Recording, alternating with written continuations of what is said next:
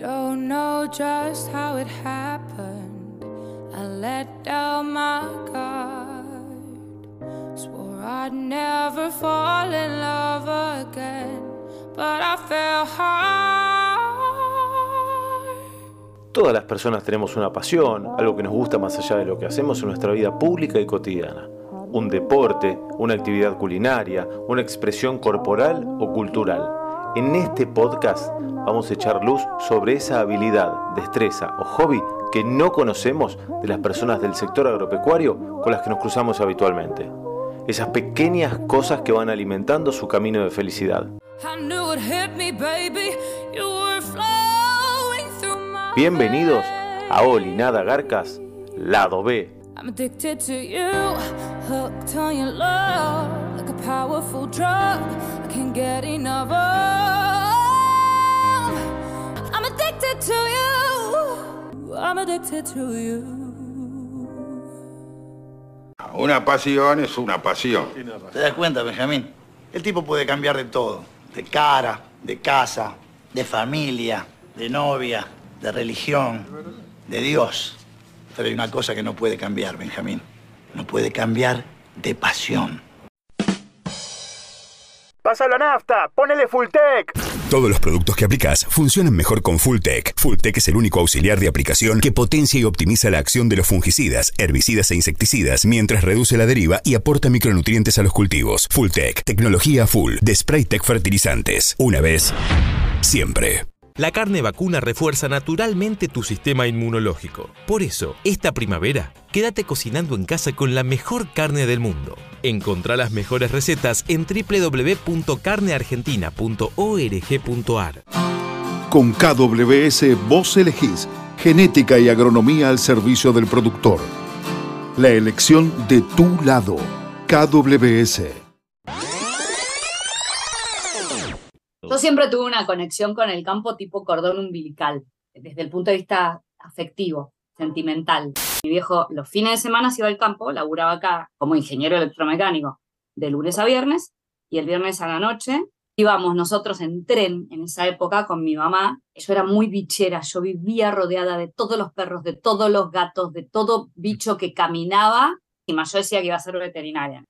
Yo siempre tuve un, un don, viste que hay dones o talentos con los que naces, que después los puedes desarrollar o no. Mi primer poesía la escribí en séptimo grado y empecé a leer los poetas que más me marcaron, después este, Antonio Machado, Borges, este, Alfonsina Storni, bueno. ¿Y qué te inspira? El combo con el campo y el cambio de las estaciones y los eventos climáticos complicados como la inundación o la sequía o, o los atardeceres, esas imágenes que, que yo atesoro que cuando vos podés detenerte, que ese es un gran desafío y es casi terapéutico a veces, salir de la vorágine, detenerte, mirar a tu alrededor y, y hay, hay algo siempre acá que tenés, bueno, el campo me inspira por donde lo mires.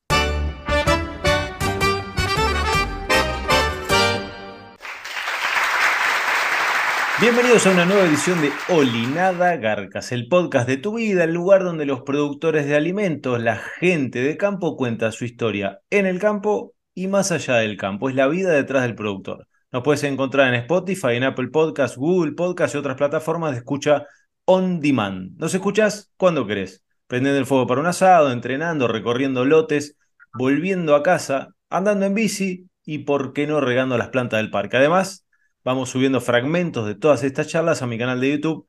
Búsquenlo como Juan Martínez Doda. Hoy vamos a desandar los caminos en la historia de Andrea Pacerini, licenciada en Ciencias Políticas y Relaciones Internacionales, hoy productora agropecuaria y tambera en la zona de Carlos Casares, coordinadora de lechería de con la Confederación de Asociaciones Rurales de Buenos Aires y La Pampa, CARVAP, y referente en la materia en, en Confederaciones Rurales. Pero hoy no vamos a hablar tanto de actividad gremial. Hoy vamos a conocer su pasión más allá del campo, que es la escritura, la poesía. Ya escribió dos libros, según me anticipó, no sé si vamos a hablar algo de eso, por ahí quien dice 2023 trae otro librito bajo el brazo. ¿Cómo se conectan su vida diaria con su pasión por escribir? Hoy los invito a conocer esta linda historia y al estilo Olinada Garcas vamos a meternos de lleno en su pasión por la escritura que comenzó cuando era muy chica, cuando estaba en séptimo grado, que empezó a escribir y de ahí más nunca paró. Andrea, bienvenida a Oli Nada Garcas, un gusto tenerte acá. No, el gusto es mío. La verdad es que además me llevas a cada lugar vos también. bueno, yo decía infancia recién. Sí. de tu infancia? ¿Naciste en Capital Federal? ¿Dónde eh, naciste? ¿Qué hacías de pibita? ¿Qué te gustaba? Sí, nací en Capital Federal porque mis, padres, ambos son las dos familias oriundos, oriundos de Carlos Casares. Pero mi viejo, que, que también fue productor es productor agropecuario por vocación y no por profesión, es ingeniero electromecánico. Eh, tenía un pedacito de campo que había heredado de mi abuelo y la verdad es que se vino a laburar a la, a la ex SECBA, a la que era la empresa estatal de electricidad en ese momento. Y acá nací yo, digamos. Yo ahora estoy en Capital en este momento, porque de hecho mi hijo vive en Capital. Yo vivo medio arriba de la camioneta, pero, este, pero bueno, em, en esa época mi viejo los fines de semana se iba al campo, laburaba acá en, la empresa como ingeniero electromecánico de lunes a viernes y el viernes a la noche se, ponía las alpargatas y se iba al campo y, bueno, y ahí íbamos nosotros en tren en esa época con mi mamá, este, y él nos iba a buscar la estación a las 3 de la mañana, en la estación de Casares. ¿Y qué te acuerdas de, de chica en el campo? De cuando eras chiquita, de, viste, cuando uno cierra los ojos y dice olores, eh, imágenes que se te quedaron para siempre grabadas.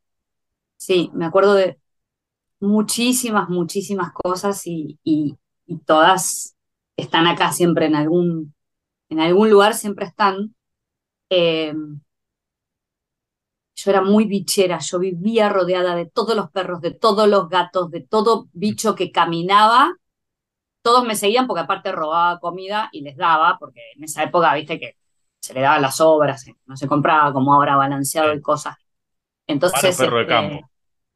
Claro, eh, entonces bueno, eh, tengo muchas fotos de esa época rodeada de cuanto perro, gato, este, corderito, guacho dándole la mamadera, o sea, bicherísima. Yo decía que iba a ser veterinaria en esa mm. Este, mi viejo, muy también acorde a la época, me decía, no, porque ¿qué vas a trabajar con pequeños animales?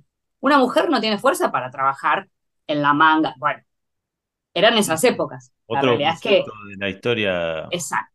Y bueno, y después tengo muchísimos recuerdos divinos de tanto del campo propiamente dicho como del pueblo, porque mis abuelos estaban en el pueblo, este, mis primos estaban en el pueblo, entonces este, era campo y pueblo, ¿viste? Y, mm. a veces cuando estabas en el pueblo, porque tus viejos este, tenían que estar en el pueblo, yo me quedaba en la casa de mi abuelo, y entonces están los recuerdos de las horas de la siesta, de que hacíamos ruido y mi abuela mm, nos amenazaba con la chancleta y ese tipo de cosas. Este, y después esperando para que nos llevaran una pileta de, alguna quinta de por ahí. Eh, y, en el campo unos recuerdos hermosísimos de esa época, bueno, no hace tanto que hay luz eléctrica, lo, el farol, el, el quedarnos escuchando la, la, radio con pilas después que apagamos el motor, porque había un generador para las horas que se necesitaba, este, con mis primos escuchando la radio a la madrugada después de las 12 que se apagaba el motor y nos quedamos en las noches de verano afuera y andar a caballo con mi, con mi papá y con mi hermano. Y había un encargado en esa época que se llamaba Pichón, que me enseñó a caminar a mí. Ah. Este, Pichón no sabía, no sabía escribir, por ejemplo. Y fue compañero de mi viejo toda la vida. Este, hasta que... Entonces, bueno, hay, un, hay mucho para escribir ahí cuando, cuando tenga tiempo y, me, y cuando me da tiempo para escribir la autobiografía, porque ahí, ahí pero está plagado de yo iba a la escuela en Capital, y, pero claro, mi mamá era, era docente, entonces terminaba las clases y nos íbamos todo el verano hasta marzo al campo. Y el drama era la vuelta. O sea, yo, una, una imagen que me, que, me, que me quedó muchísimo es que cuando nos volvíamos en marzo, yo aparte tenía una adoración por mi abuelo materno, que tuve una relación ahí que me marcó un montón, y yo me ponía en, el auto, en la luneta del auto, mirando para atrás cuando se alejaba la esquina de la casa de mi abuelo. Lloraba. Lágrima, lágrima, lágrima. Y bueno, y, porque además todos mis primos y toda la familia estaba allá. Y, y mis abuelos, que entonces, bueno, este, fue un poco pantalla dividida siempre en ese mm. sentido mi vida. lo sigue siendo, digamos, ¿no? Sí, sí, sí, Mi hijo vive en Capital, mis padres viven en Capital, mi hermano y su familia viven en Capital, pero después toda la otra mitad de mi vida está en, el campo y sigo teniendo, por supuesto, familia allá, aunque mi abuelo ya no esté. Entonces es un borbotón de imágenes, pero además de distintos momentos, de muy chiquita. De hecho, hay una foto, obviamente yo no me acuerdo de eso, pero una foto mía en el Moisés, porque yo nací en noviembre y ahí a los 20 días yo ya estaba abajo de los eucaliptos. Entonces. Tomando fresco ahí. Sí, sí, con, con, el mosquitero. con el tul, en realidad, que, viste que se usaban los tules para que no me picaran los mosquitos. Y mm, llegó la época universitaria o de decidir mm. ser. Eh, yo decía que soy licenciada en Ciencias Políticas y Relaciones Internacionales. que nunca fue la idea. Claro, en algún momento pensabas en veterinaria, pero esa no fue la primera opción. No, no, no. Lo de veterinaria era porque eh, cuando yo era muy chica, y, porque, y, porque, y porque me encantaba vivir rodeada de cuanto bicho caminaba.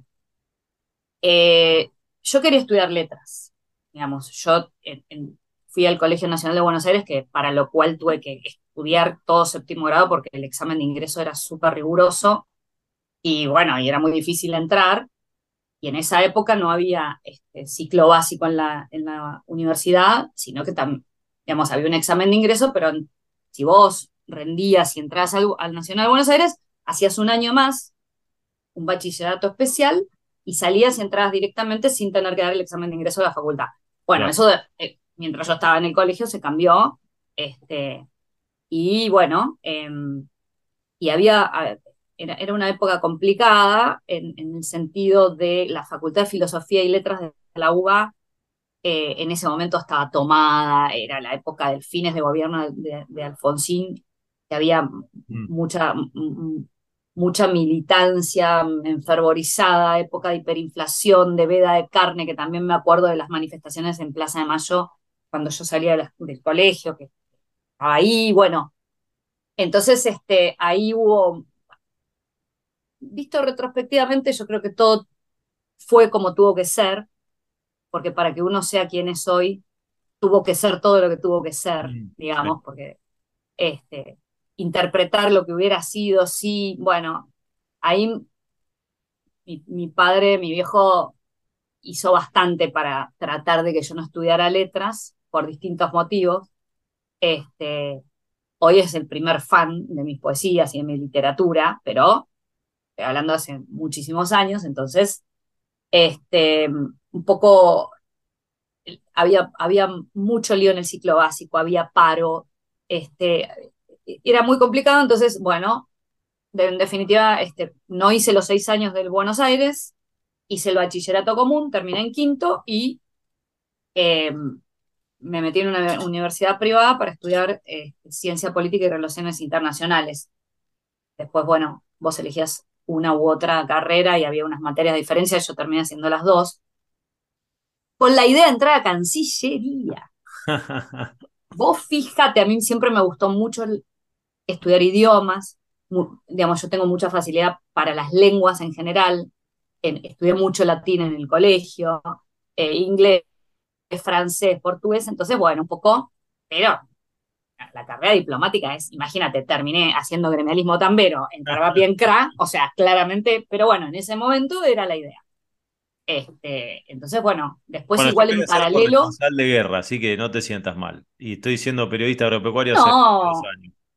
No, siempre es, es, Mira, todo lo que uno todo lo que uno estudia, todo lo que yo estudié a mí me sirvió muchísimo para, para lo que hago ahora, ¿no? Y, para, y para ampliar tu, tu mirada al mundo. Pero bueno, en definitiva, igual mientras, en paralelo, a mí siempre me gustó mucho estudiar y aprender. Yo estudiaba 40 cosas a la vez. Este, y en paralelo a la facultad, me en el profesorado de, castellano, literatura y latín, que, es lo que estudió mi vieja, que mi vieja es profesora de castellano, literatura y latín, y en paralelo a la facultad me hacía las materias que podía, pero bueno, eran dos regímenes tipo escuelita, no podías rendir libre, así que este, me, hice, me, lo hacía de hobby, o sea, cursaba literatura española, gramática y todo eso de hobby. O sea, a la mañana iba a la facultad y a la tarde iba al profesorado. Mm. Y después estudiaba mi inglés y mi francés. Estaba medio, siempre fui medio loca, pero, pero me encantaba. Y como no tenía la necesidad de laburar, este, bueno, estudié Te muchísimo. dedicabas a estudiar a full.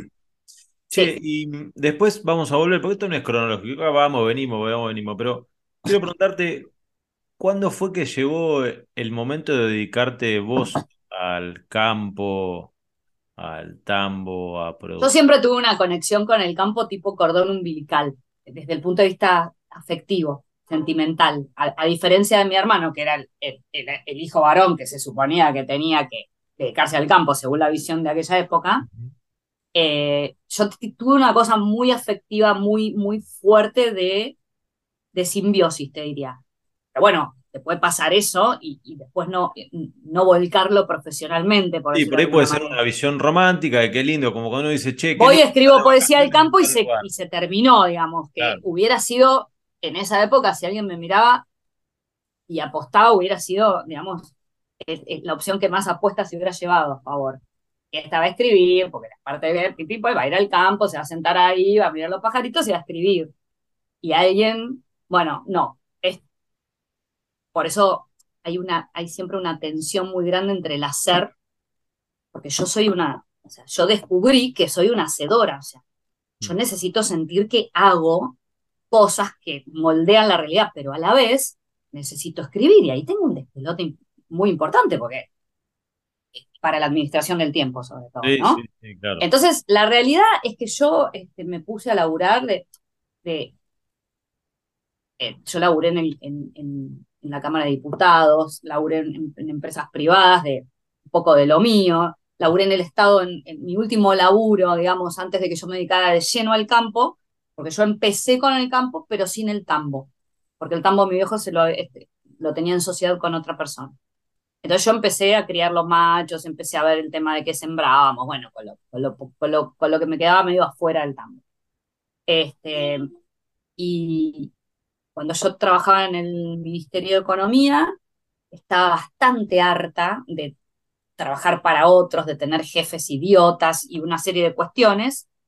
Eh, y fue un proceso, o sea, viste que después uno toma una decisión y se tira, entre comillas, a la pileta en, en un Mm. momento o, o en un Mientras tanto Pero le va poniendo agua a la pileta, ¿no? Como para no Y tirarse. yo ya estaba muy cansada y yo eh, mamé mucho, me di cuenta después de mi papá. Mi papá padeció mucho también laburar en su momento en relación de dependencia, porque, bueno, este, y sobre todo, bueno, él también laburaba para una empresa estatal. Fíjate que ese paralelismo recién lo estoy haciendo ahora, qué loco.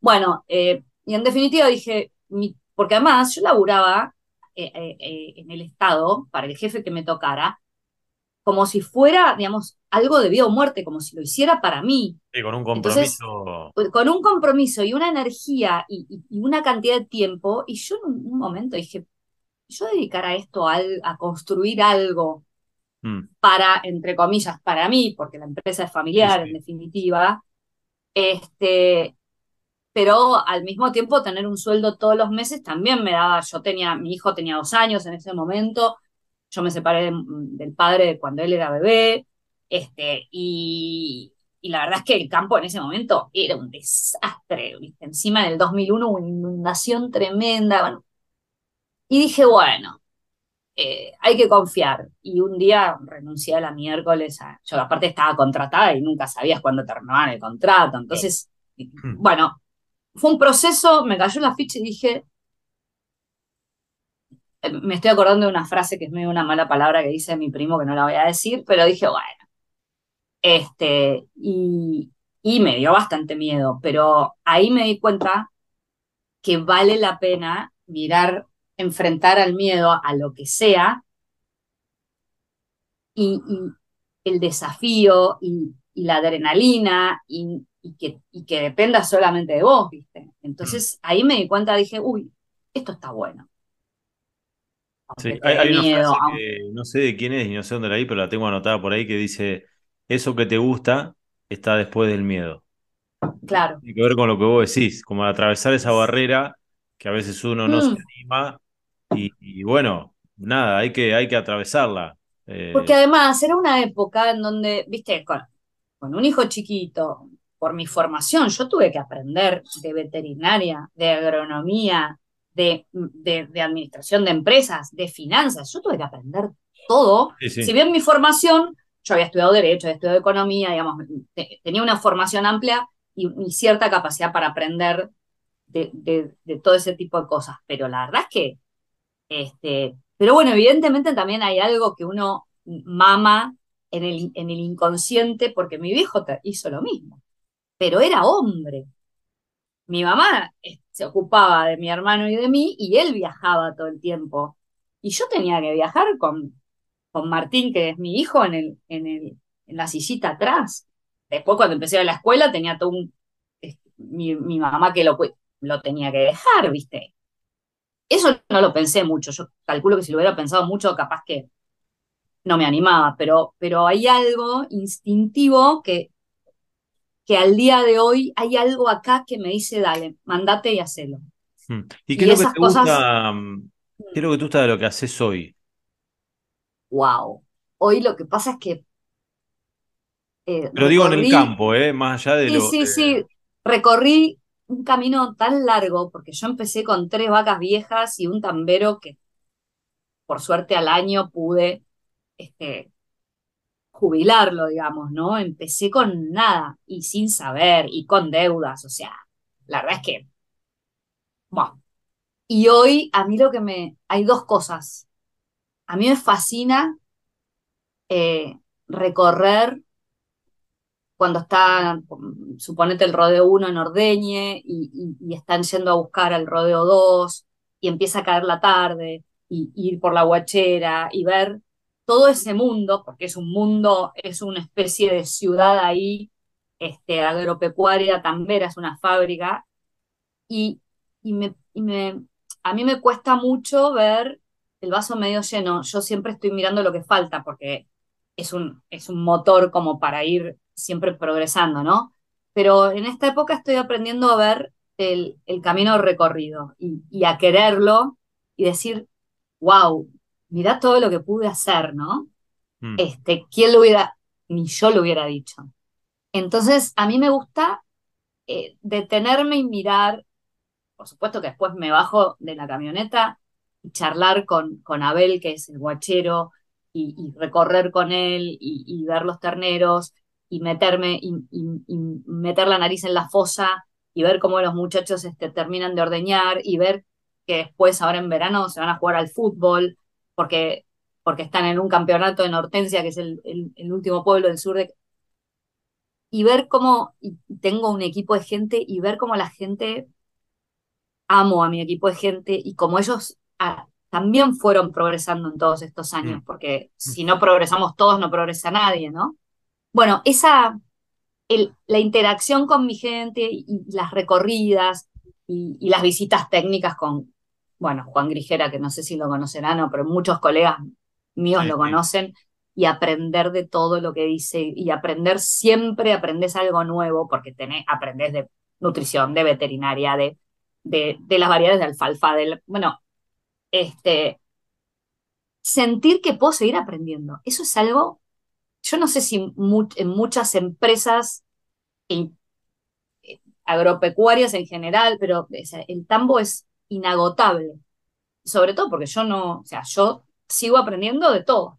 Entonces, siempre te metes un poquito más, o, en la parte de nutrición, o en la parte de, la automatización, o en la parte, bueno, mm. este, es sentir que puedes seguir aprendiendo hasta que te mueras de vieja, ojalá, pero eso es algo que a mí me apasiona, porque yo necesito, eh, claramente después me di cuenta que elegí el tambo porque es un desafío todos los santos días de la vida. Mm. Siempre tenés algún tema nuevo que sortear. Y en Argentina, bueno, violines, ¿viste?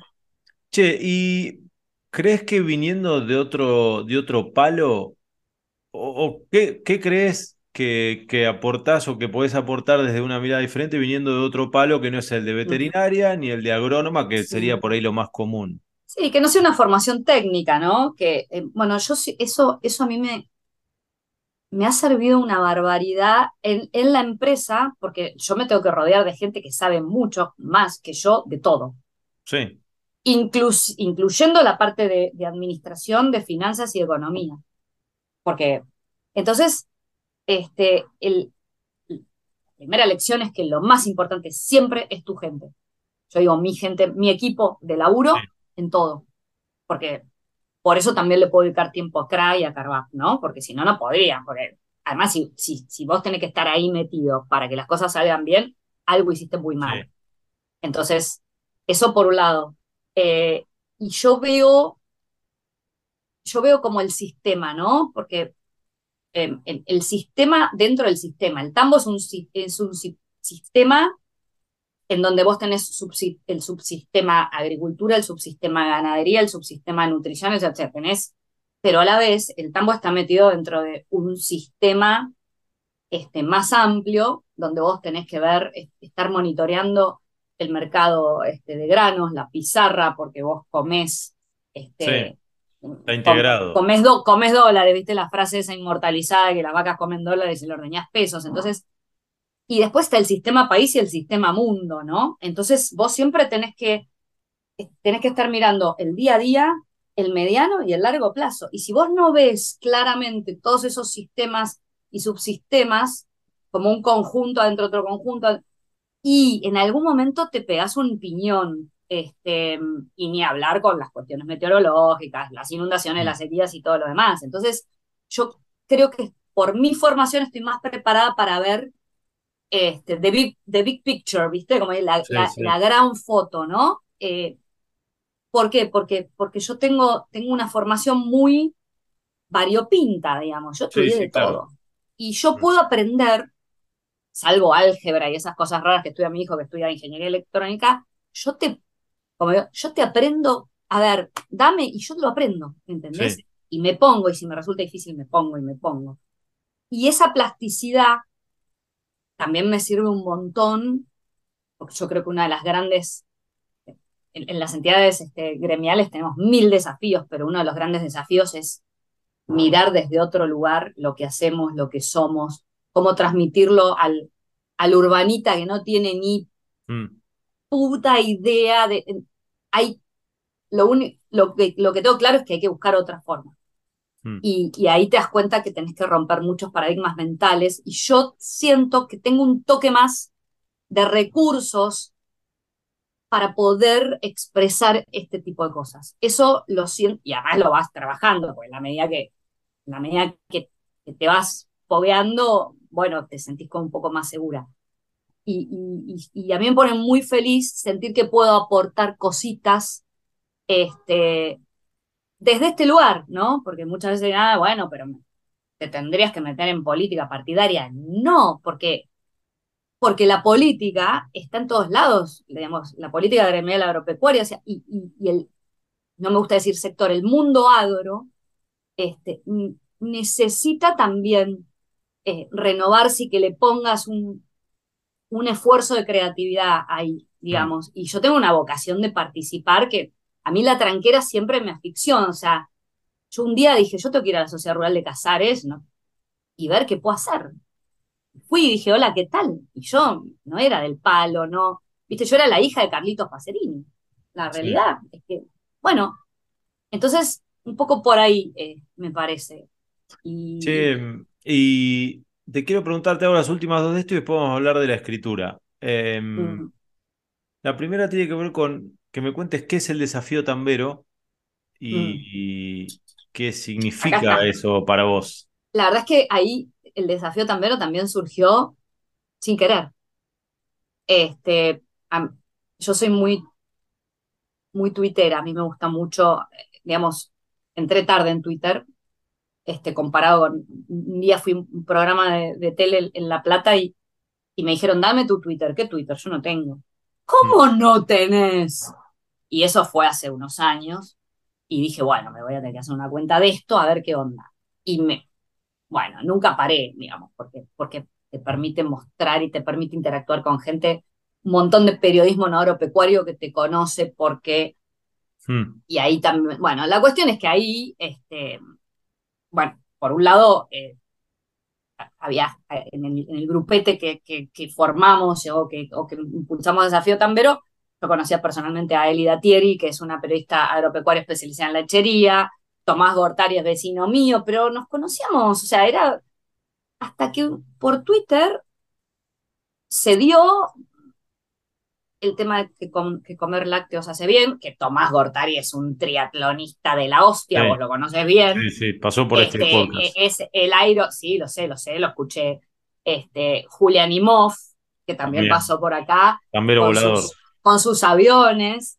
Este, bueno, se dio espontáneamente que nos juntamos media docena con Elia, que es mm y, por, y se nació por Twitter y, y, el de, y el deporte, y la, en realidad más que el deporte, el ejercicio físico básico. ¿Y qué, es lo que hacen? ¿Cómo es, digamos? Eh, ¿Van sumando...? Eh, mira, esto eh, se construyó así. Primero dijimos, bueno, desafío tambero, difundamos que comer lácteos hace bien y que mm. te permite tener más polenta para hacer ejercicio.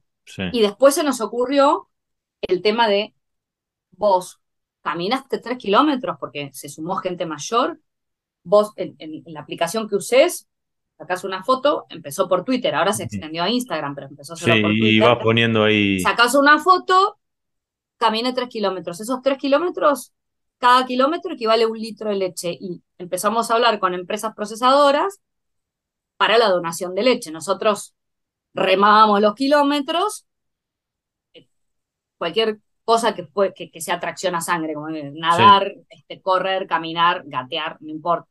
Bueno, y se fue como perfeccionando y, las redes sociales son tan mágicas en ese sentido, pues son una herramienta. Entonces hay gente que corre. Este, una prima mía que fue a correr una maratón en Valencia sumó 42 kilómetros para el último desafío tambero, desde Valencia. Entonces, es una cosa, bueno, y ahora estamos buscando la vuelta para poder llevarlo un escaloncito más, queremos más. Y, y lo que encontramos ahí, pues somos todos tamberos, menos, menos Élida, pero Élida es como si fuera tambera, porque eh, lo que encontramos ahí es un poco lo que yo, lo que charlábamos antes. El desafío de producir leche es muy fuerte, digamos, cuando uno lo vive desde como desafío, haciendo abstracción de las cuestiones técnicas, y esto es parecido porque hay una chispita ahí y nos potenciamos y bueno, obviamente el, capitán natural este, es Tomás Gortari. El Iron y tenemos, Y tenemos toda una cosa de, bueno, o sea, ¿a dónde va a terminar esto? No sé, pero que no va a quedar acá, seguro que no. Hmm. Este, yo creo que tendríamos que hacer algún programa el año que viene. El, el núcleo del desafío tambero, porque hay la verdad es que hay una, una energía ahí que vos decís, wow. Este, y a mí también me abrió mucho la cabeza porque la única, solamente los que estamos en, en, el gremialismo agropecuario ahí somos Gustavo Ugel, que también es de Lobos y es de, es de Carbap, y yo. Pero eso también es hacer este, gremialismo agropecuario bien entendido. Hmm. Porque, y es parte del cambio y del paradigma. Entonces le dije a los de Craft, viejo, a ver, auspician el desafío tambero, porque es una, bueno, es, como, es un nuevo paradigma y una nueva manera. La gente, este, mucha gente que se sumó, que es muy importante tener en cuenta que no necesitas ni por asomo ser tambero, lo único que mm. necesitas es tener ganas de hacer un kilómetro y ponerlo en alguna red. Se sumó un montón de gente que no tiene nada que ver con el tambo, pero que le gustó la idea y los lácteos y la vaca, y entonces te preguntan y vos puedes explicar lo que haces desde otro lugar. Sí, totalmente. muy genial, la verdad que estamos muy felices con eso. Bueno, eh, quiero ahora sí preguntarte por la escritura. Eh, ¿Cómo yo decía que arrancaste de muy chiquita y después no paraste más? ¿Cómo fue, cómo y cuándo arrancaste a escribir? Bueno, yo siempre tuve un don, viste que hay dones o talentos o, con los que naces, que después los puedes desarrollar o no. Y estaba claro en la escuela primaria que yo tenía una en, en esa época se decía, ¿qué facilidad tiene para lengua, este, todo lo que tenía que ver con lo, con lo expresivo mm. mediante la escritura o, mediante incluso la manera de expresarte oralmente. Y bueno, y mi primer poema lo escribí en séptimo grado, tuve, yo fui a la escuela pública, eran otras épocas, este, tanto en la primaria como en la secundaria, que ya te lo mencioné, y tuve una maestra en sexto y séptimo grado que ahí te das cuenta cómo un, maestro, un profesor te puede marcar a fuego para, para potenciarte tu vocación. Una maestra de lengua que era y que me hacía escribir y yo la, mi primer poesía la escribí en séptimo grado y se la regalé a ella. Hmm. Además, porque estábamos por terminar y me daba mucha, mucha tristeza no tenerla más de maestra. Pero me salió, digamos, o sea, bueno, sí, viste, te, vos estudiás y por ahí te dan una poesía de alguien. En la primaria la, literatura te enseñan más lengua que literatura. Sí. Pero bueno, pues te enseñan la, gramática, hacer análisis sintáctico, el vocabulario, todo eso. Este, después vas a literatura en el secundario, en todo caso. Pero bueno, también ahí uno después se da cuenta que mi, vieja este, no escribe, pero, pero cuando escribe, o sea, no escribe como, como vocación, pero cuando escribe, escribe muy bien y estudió después que, después que se casó con mucho esfuerzo y, es una docente de la gran puta y bueno, y después uno se da cuenta que al talento hay que sumarle incentivos y hay que sumarle este, lo, que, lo que vos mamás en tu familia y hay que sumarle las buenas maestras. Mm. Y bueno, y después, este, durante el secundario también tuve muy buenas profes de castellano y, escribí mucho más.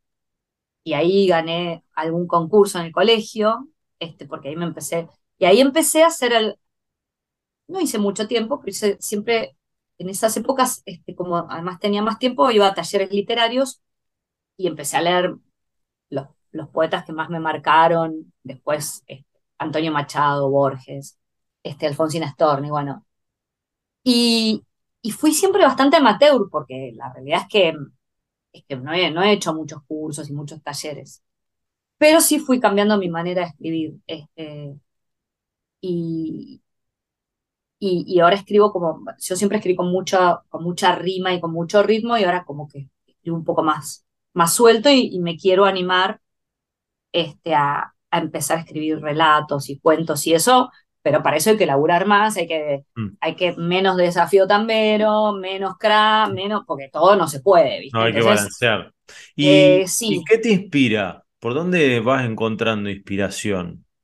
Bueno, ahí tengo el, combo con el campo y, el cambio de las estaciones y, los eventos climáticos complicados como, como la inundación o la sequía o, o los atardeceres.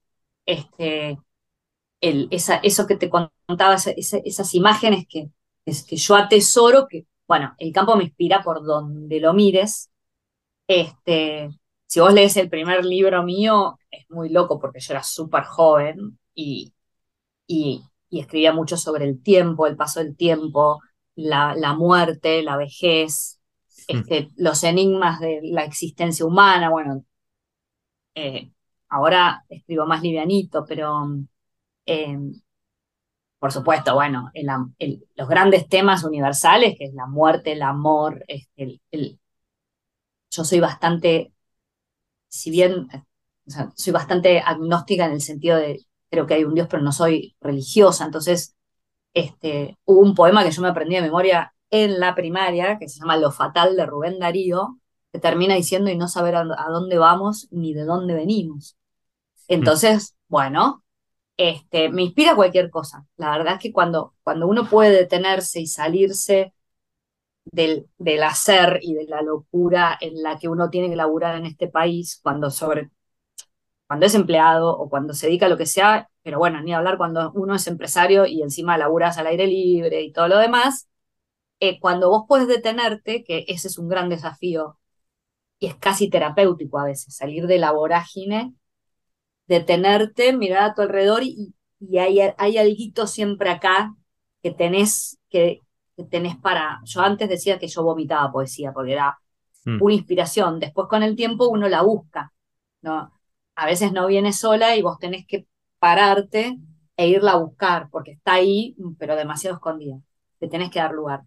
Antes venía así como que se imponía, tipo torbellino, y también tiene mucho que ver eso con las etapas de tu vida. Uno va madurando y va creciendo y, va escribiendo de otra forma también y sabe que lo que sea en la vida quiere buscarlo. Mm. No siempre viene, casi nunca, no, no siempre viene solo. Mm. Entonces, bueno, me inspira casi todo. Y Hablaste de las inundaciones, hablamos varias veces sin hablar directamente, pero sí de manera lateral o tangencial de las inundaciones. Hablaste una en 2001, 2002, creo que dijiste. La de 2012 te marcó muchísimo. Hubo otra este año. Pareciera que cada 10 años pasa una grande. Sí, bueno, eh, se supone que el ciclo húmedo que empezó en la década del 70, en, mi caso hay como un microclima porque hay canales clandestinos y una serie de cuestiones que hacen que mientras el resto del país iba a su segunda y ahora tercer sequía, yo estaba inundada, o sea, mm. no me creían casi, ¿no? Si no fuera ahora por los videitos que grabas y subís a la red, no te creían, pero bueno. Pero lo que yo eh, te quiero preguntar es más allá de lo, de lo estrictamente, mm, bueno, de, las complicaciones, quiero preguntarte porque estamos hablando de escribir y de. Mm, y vos misma dijiste que las contingencias climáticas poco afectan o, interfieren en lo que uno escribe. ¿Cómo te, te, mm, te, pegó a vos eso en el alma y eso hizo que, bueno, que eh, crearas?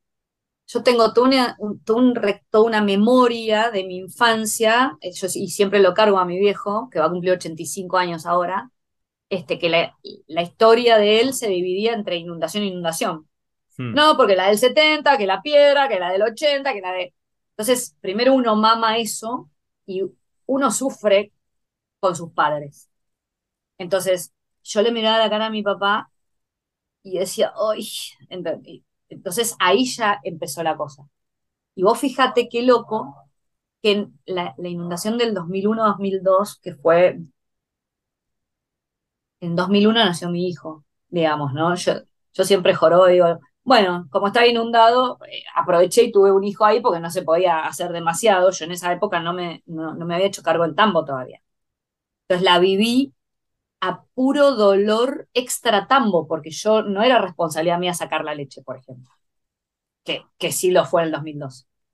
Entonces, y ahí falleció mi abuelo, mi abuelo que ya te lo mencioné varias veces, mi abuelo materno, que mi hijo iba a ser su primer bisnieto dos meses antes de que naciera, falleció. La inundación siempre marcó épocas y, vista poéticamente, este, sobre todo la, la del 2001-2002, que eh, hubo una conjugación de que nació mi hijo, pero se murió mi abuelo, que, bueno, este, como que te, te marca un poco, eh, y, y, en, mi, en mi cabeza, así como, como de metáfora, bueno, este, uno, uno termina vinculando momentos de su vida con, este, con, en mi caso yo no viví prácticamente sequía, siempre lo que viví hasta ahora, seguramente me van a tocar sequías a partir de ahora, este, son inundaciones. Y, hay una cosa que, que uno se da cuenta que después que supera inundaciones jorobadas, porque no puedes sacar la leche, tenés que, bueno, un montón de cosas, si salís de eso y superás eso, ahí te viene la palabrita resiliencia, o sea, mm.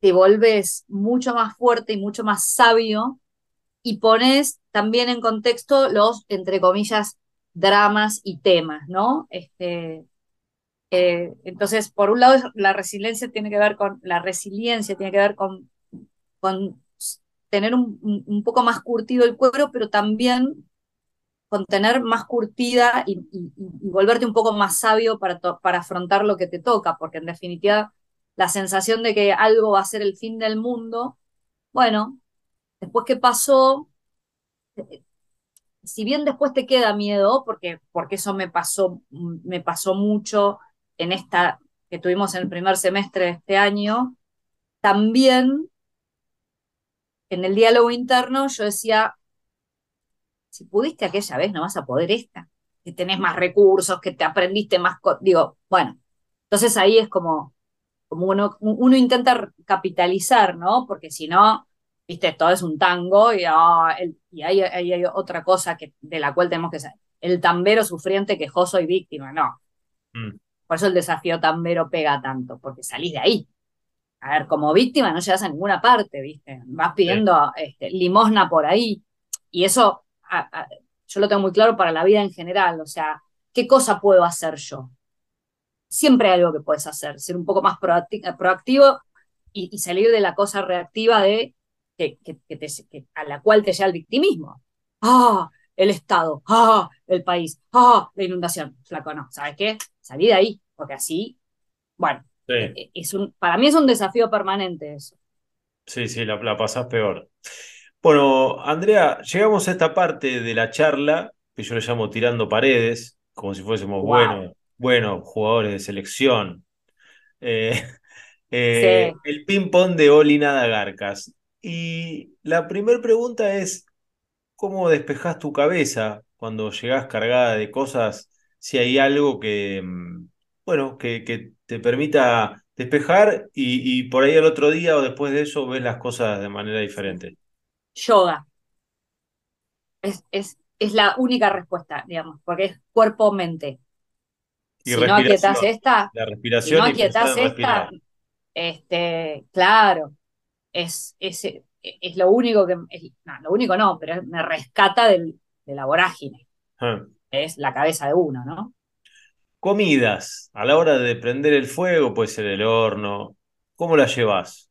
Si cocinás algo. Pésimo, soy un desastre absoluto, no me gusta, no me interesa, tengo, estoy como, como que como un poco frustrada porque una mujer completa no puede, no, no, no me gusta cocinar. de antes, de la época de tu papá y todo no.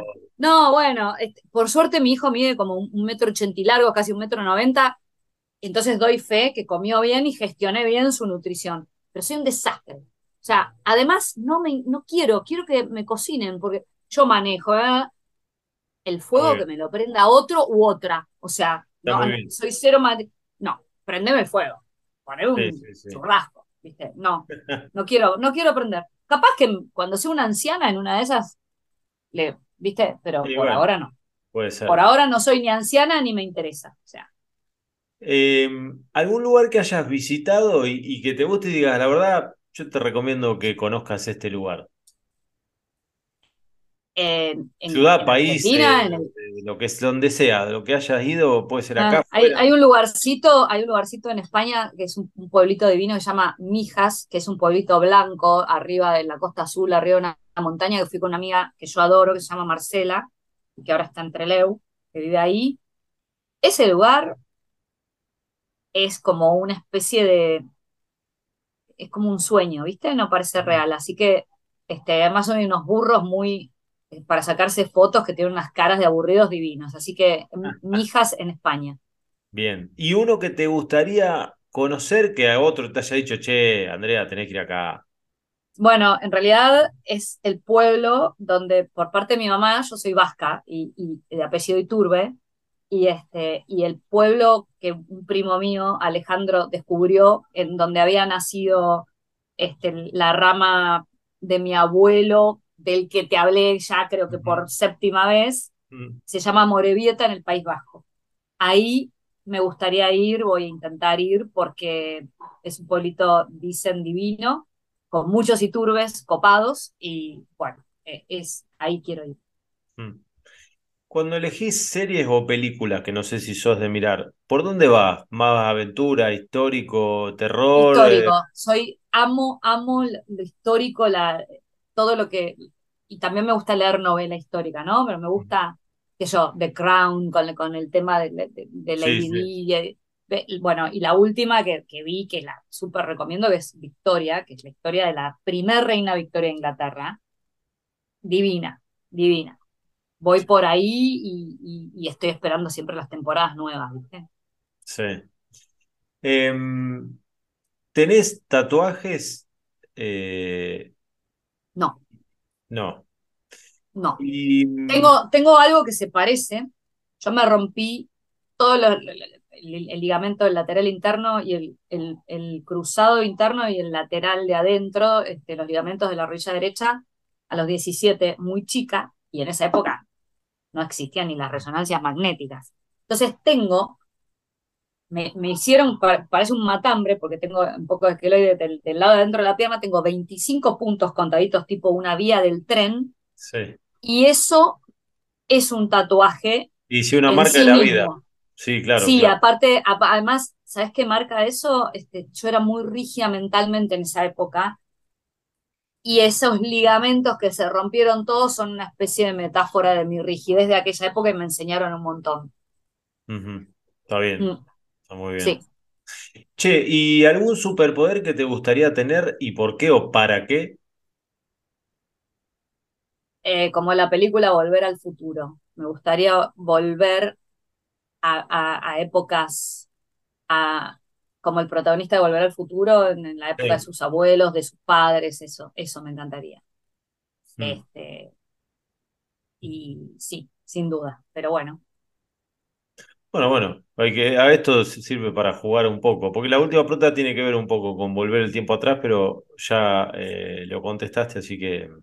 Sí, bueno, pero yo, yo querría volver a tomar mate con mi abuelo, este, que me esperaba en el patio en Casares cuando yo iba, es que, que, lo, llamaba desde algún lugar cuando todavía no había señal la ruta ni nada, mm. y le decía, abuelo, poné la pava que ya pasé, voy a, estoy en 9 de julio. Y, mi abuelo me, y mi abuelo me esperaba y era una cosa hermosa. Ahí me gustaría volver a, ese patio a tomar mate con ese abuelo. Difícilmente uno se da cuenta acabadamente de todo lo, lo, que disfruta esa estancia con, con los abuelos, como la que contás vos, como la que he tenido yo, que los he perdido hace un tiempo, digamos. Yo me di cuenta, pero, o sea, lo, disfruté, no, no es que no lo disfruté como vos disfrutabas eso, pero cuando pasa el tiempo y no los tenés, es como que los anhelás más y decís cuánto más hubiese querido.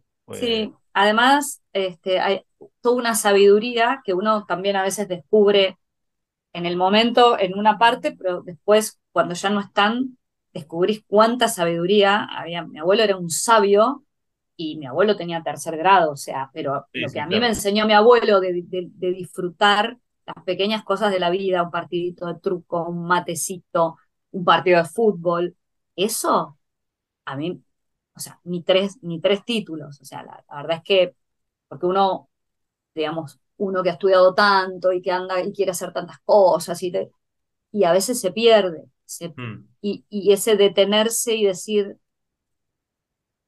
disfrutemos de esto, porque esto es lo que hay. Todo el resto es ruido mental. Sí, sí, total, totalmente. Bueno, llegamos al final, Andrea, y el final de este podcast siempre termina con la elección de un tema musical del entrevistado.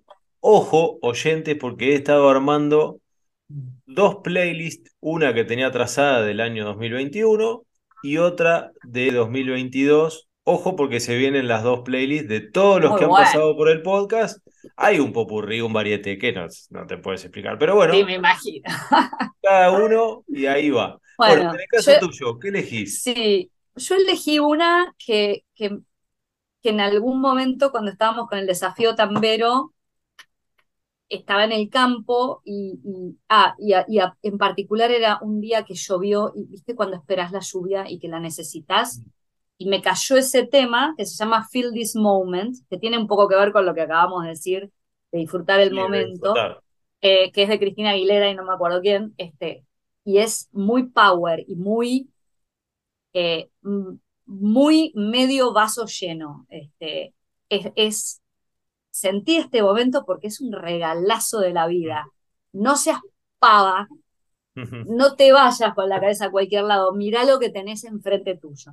Y yo me acuerdo que llovía, yo estaba en la galería, que había vuelto de correr, y me cayó ese tema y es, y me quedó, digamos, porque, porque me, otra vez, me, me trae y me dice, hey, no te pierdas esto. Mira que lo que está pasando ahora es esto. Así que Feel This Moment de Cristina Aguilera, desafío tambero. Genial. Vamos a hacer, mira qué buena idea que me diste, vamos a hacer un playlist del desafío tambero. Pero claro, cuando uno sabe hacer ejercicio, ¿qué hace? Escucha Oli Nada Garcas y. Pero, más vale. Bueno, le voy a decir a ver si me lo aprueba el capitán. Tenemos que hacer un maridaje entre Oli Nada Garcas y, y el desafío tambero y también una playlist para el desafío tambero. Buenísimo. Me, me, me- me- mirá, ahí está. Bueno, Andrea, muchísimas gracias por el tiempo. No, muchísimas gracias a vos, un placer y me, y me llevo muchas ideas para escribir de, de- de esta charla. Así que te súper agradezco. Me alegro. Chau, chau.